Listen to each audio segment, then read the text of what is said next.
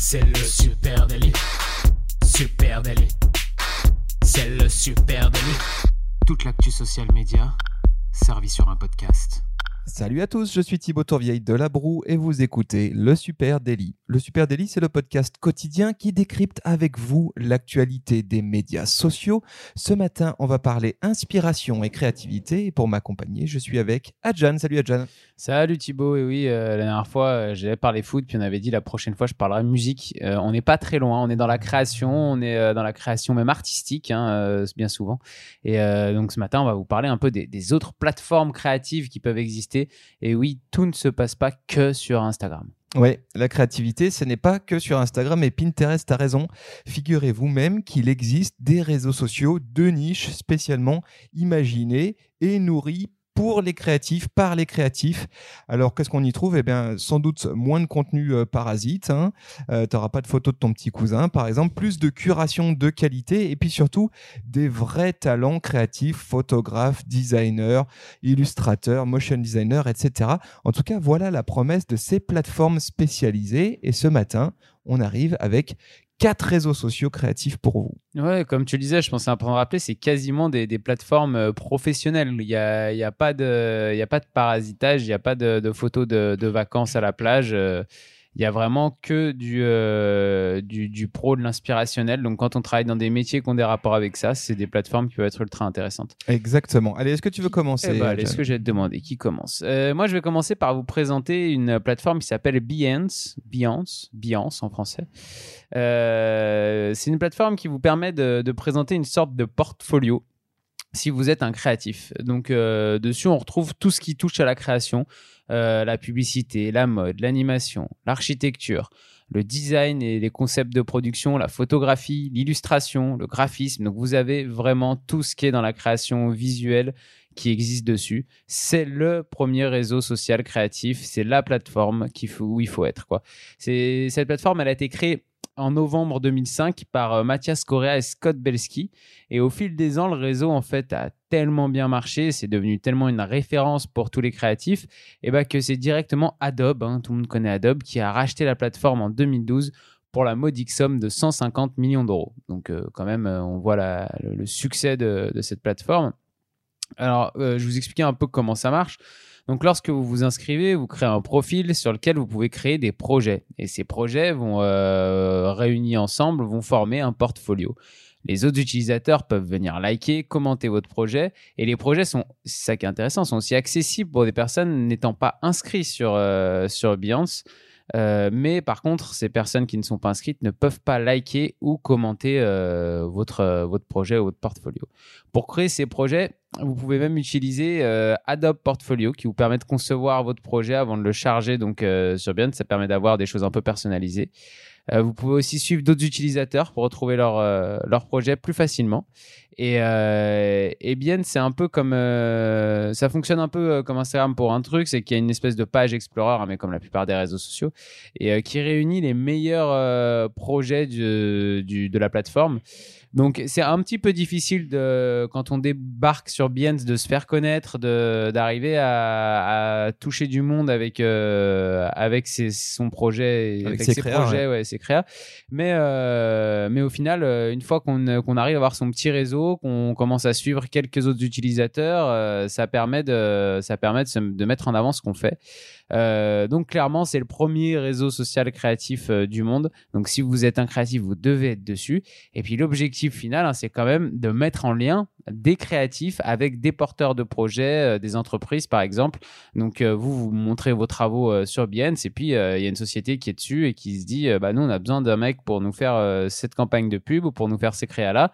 Et ben on va aller le recruter directement sur Behance. Donc Ouais. je vous invite à aller faire un tour sur, le, sur cette appli. Ce qui est génial C'est aussi, hein, c'est la curation. Tu as, raison de le souligner. C'est la curation qui est faite quand on arrive sur euh, la partie Explore de Behance. Là, on a quand même des, euh, des créatifs géniaux. Puis surtout, ça donne une vraie vue des tendances visuelles, créatives, etc. Derrière, ce sont les équipes d'Adobe qui font la curation, donc c'est plutôt, c'est plutôt de bonne facture. Mmh. Voilà, allez juste, si on devait citer un projet au milieu, moi, je, une petite pépite trouvée comme ça sur Behance, je parlerai d'Andrés Galardo Albayar. on vous mettra le lien en note de cet épisode, qui propose en fait, bah, c'est un photographe, c'est ultra quali, et il y a notamment un truc que j'adore, c'est ces, ces euh, comment ça s'appelle des cartes postales aériennes en fait c'est des vues ah. euh, vues de vues de haut de euh, d'éléments architecturaux ou de paysages. C'est ultra graphique très joli. Voilà c'est peut-être une bonne porte d'entrée pour vous pour découvrir oui. Et puis c'est vrai que quand vous êtes une société même si vous voulez pas recruter directement quelqu'un aller chercher un petit peu de l'inspiration quand vous travaillez des métiers dans des métiers un peu comme le nôtre sur cette plateforme c'est toujours ultra utile. Exactement. Allez à moi de parler d'un autre une autre plateforme sociale cette fois-ci. On est très proche hein, de En tout cas, c'est le même public. Ça s'appelle Dribble, Dribble euh, avec 3B. Alors pourquoi, je sais pas. Et ils ont un petit logo, euh, c'est un, ballon de basket rose. Voilà, Dribble. Euh, Dribble, c'est vraiment une communauté de designers. C'est vraiment une application sociale. Alors ça existe sous la forme d'un site web, mais aussi d'une application. et c'est une plateforme eh bien, qui permet à des web designers, des graphistes, des illustrateurs, des typographes, des motion designers, etc. En gros, tout l'écosystème créatif plutôt à vocation digitale, et eh bien, euh, de partager et d'échanger sur leur création. C'est assez cool et ils ont une baseline historique qui est What are you working on? Sur quoi est-ce que vous travaillez en ce moment? Et c'est exactement le positionnement de Dribble. Hein. L'idée, c'est que les designers peuvent partager un travail qui est peut-être euh, en cours, qui n'est pas forcément euh, abouti, qui n'est pas forcément terminé, et puis échanger et se nourrir aussi des échanges qu'ils ont avec d'autres designers pour faire évoluer leur créa et faire un peu de la co-création. C'est assez cool hein, euh, comme principe.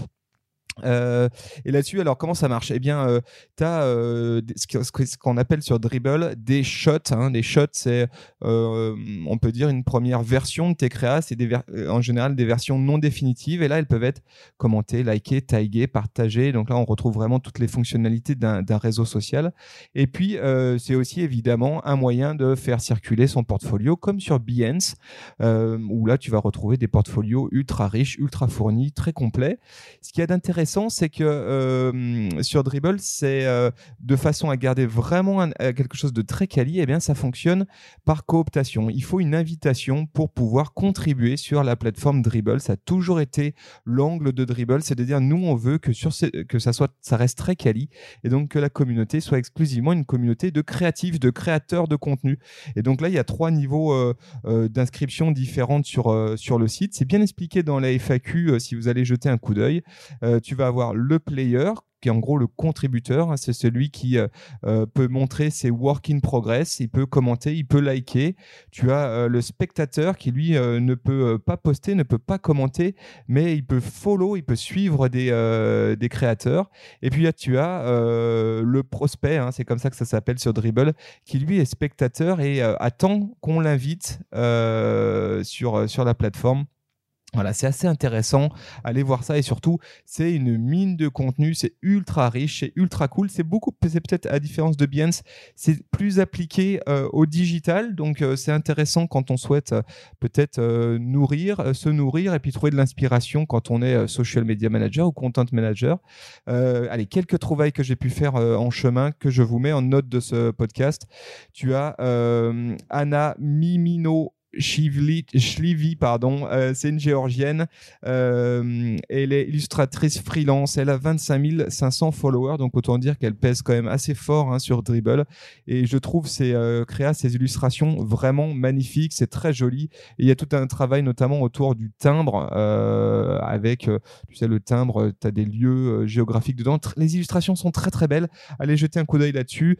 Autre, autre designer à suivre, Anvesh Duna, lui c'est un indien euh, et c'est un designer qui travaille autour des jeux de typographie en 3D. C'est très très créatif, c'est très très chouette et il y a sans doute des choses qui doivent vous, vous permettre de nourrir vos euh, créations de contenu. Voilà, c'était mes deux petits coups de cœur euh, trouvés sur Dribble. Cool, bah, vous l'avez compris, un Dribble, c'est un petit peu le concurrent de, de Behance.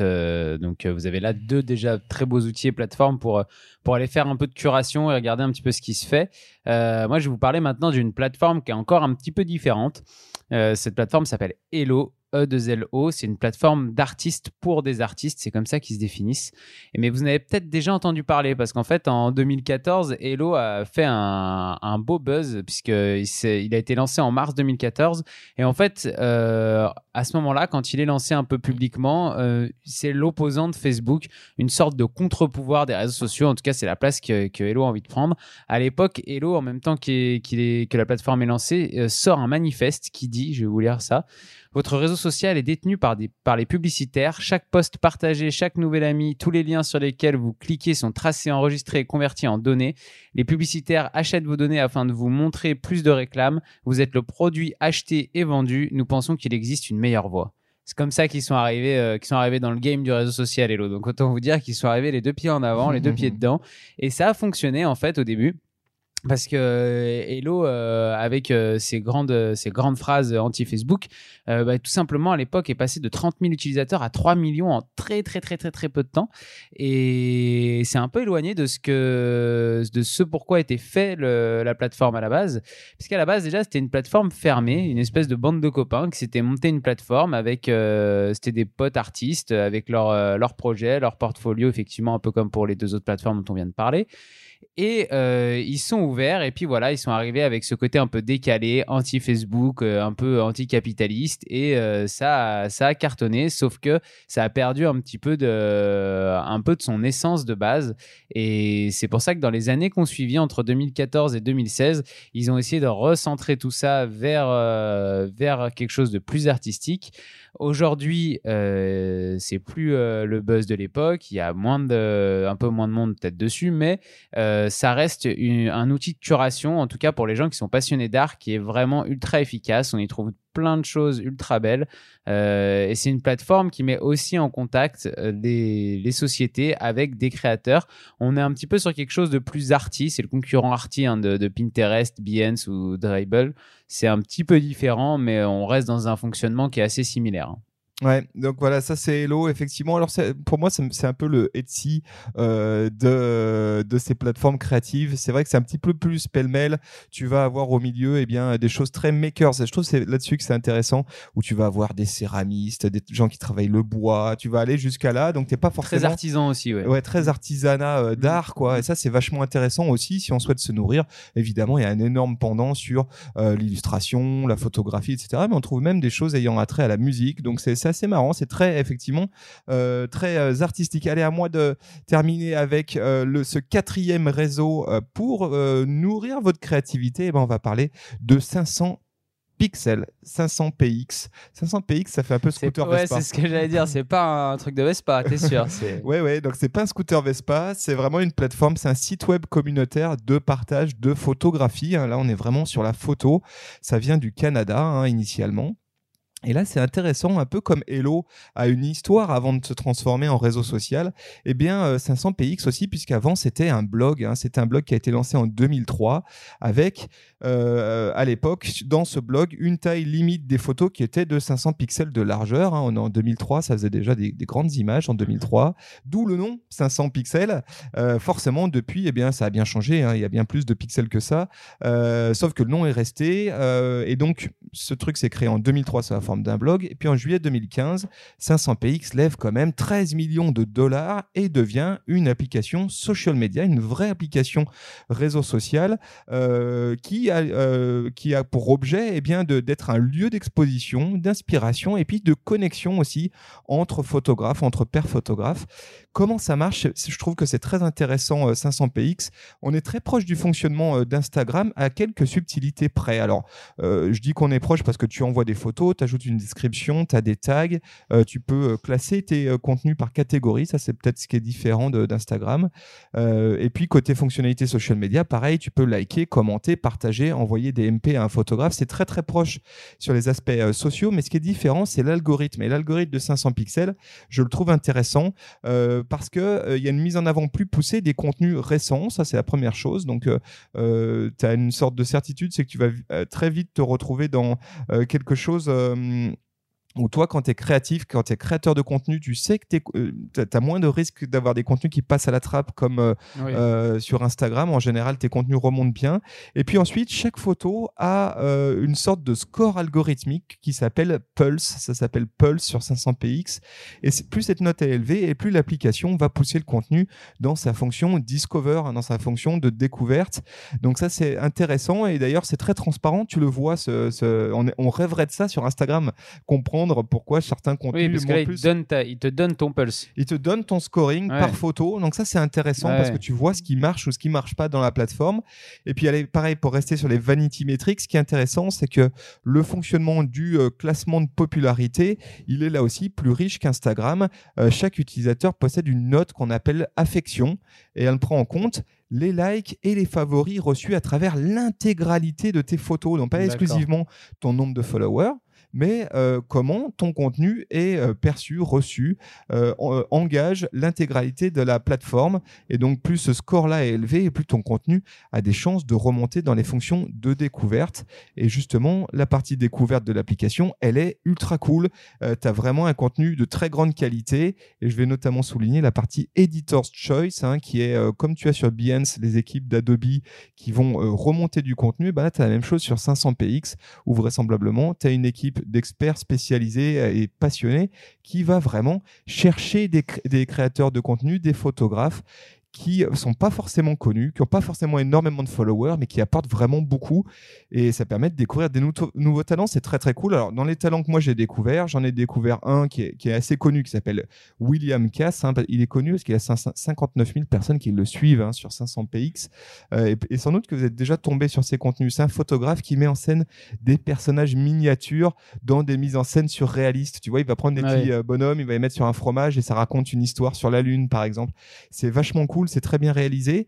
Et puis dans les trucs euh, qui sont des trouvailles un petit peu plus euh, méconnues, je suis tombé sur Yuzuke Komatsu, 697 followers. Et là, c'est un photographe japonais qui offre des euh, photos à tomber par terre du Japon de tous les jours. On est vraiment dans le Japan Daily Life.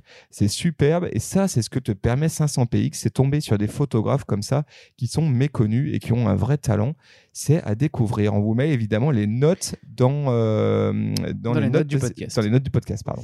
Euh, petite question piège, Thibaut, à, 1000 dollars. Si toi aujourd'hui tu étais un jeune créatif, euh, sur quelle plateforme tu irais? Dans des quatre qu'on vient de présenter Eh bien, en fait, ça, je dirais que ça dépend de ce que je souhaite faire. Si c'est pour me faire connaître, mhm. je pense que Behance, c'est le bon endroit. Voilà, c'est le bon endroit parce qu'effectivement, il y a une grosse communauté.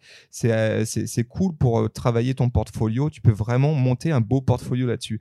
Si c'est pour me nourrir, peut-être que j'irai ailleurs. Et notamment, si je suis un photographe, je pense que 500px, c'est un passage obligatoire. Mhm. Euh, et, euh, et, Dribble, sans doute, est euh, un, super endroit pour se nourrir aussi des feedbacks de la communauté. C'est ça que te permet Dribble, c'est d'avoir des pairs qui rebondissent sur tes créas et potentiellement peuvent te donner des bons insights et te faire évoluer tes créas. Tu as même sur Dribble un versionning, c'est-à-dire que tu fais évoluer ta créa en fonction des retours. Donc ça, je trouve que c'est très très cool. Donc je dirais, pour me faire connaître, je pense que Bien c'est un, un, inconditionnel. Et puis, euh, si c'est pour me nourrir, 500 PX, c'est ultra cool. Et euh, Dribble aussi. Ok, bah venez nous dire vous aussi euh, sur les réseaux Supernatif, Twitter, Instagram, LinkedIn ou Facebook, quelle est la plateforme sur laquelle vous iriez, quelle est la plateforme sur laquelle vous êtes peut-être. venez en parler avec nous, on est curieux de savoir tout ça. Et puis parlez-en hein, autour de vous de ce podcast. Vous l'écoutez sur une plateforme de podcast, Apple Podcast par exemple. Donc laissez-nous une petite note avec un nombre d'étoiles. Là, vous nous en mettez le maximum. Et, Allez, euh, vous balancez les 5 étoiles. On, on, en parle plus. on en parle plus. Allez. voilà, merci à vous tous. On vous souhaite une très très belle journée et on vous donne rendez-vous dès demain. Ciao, ciao. Salut.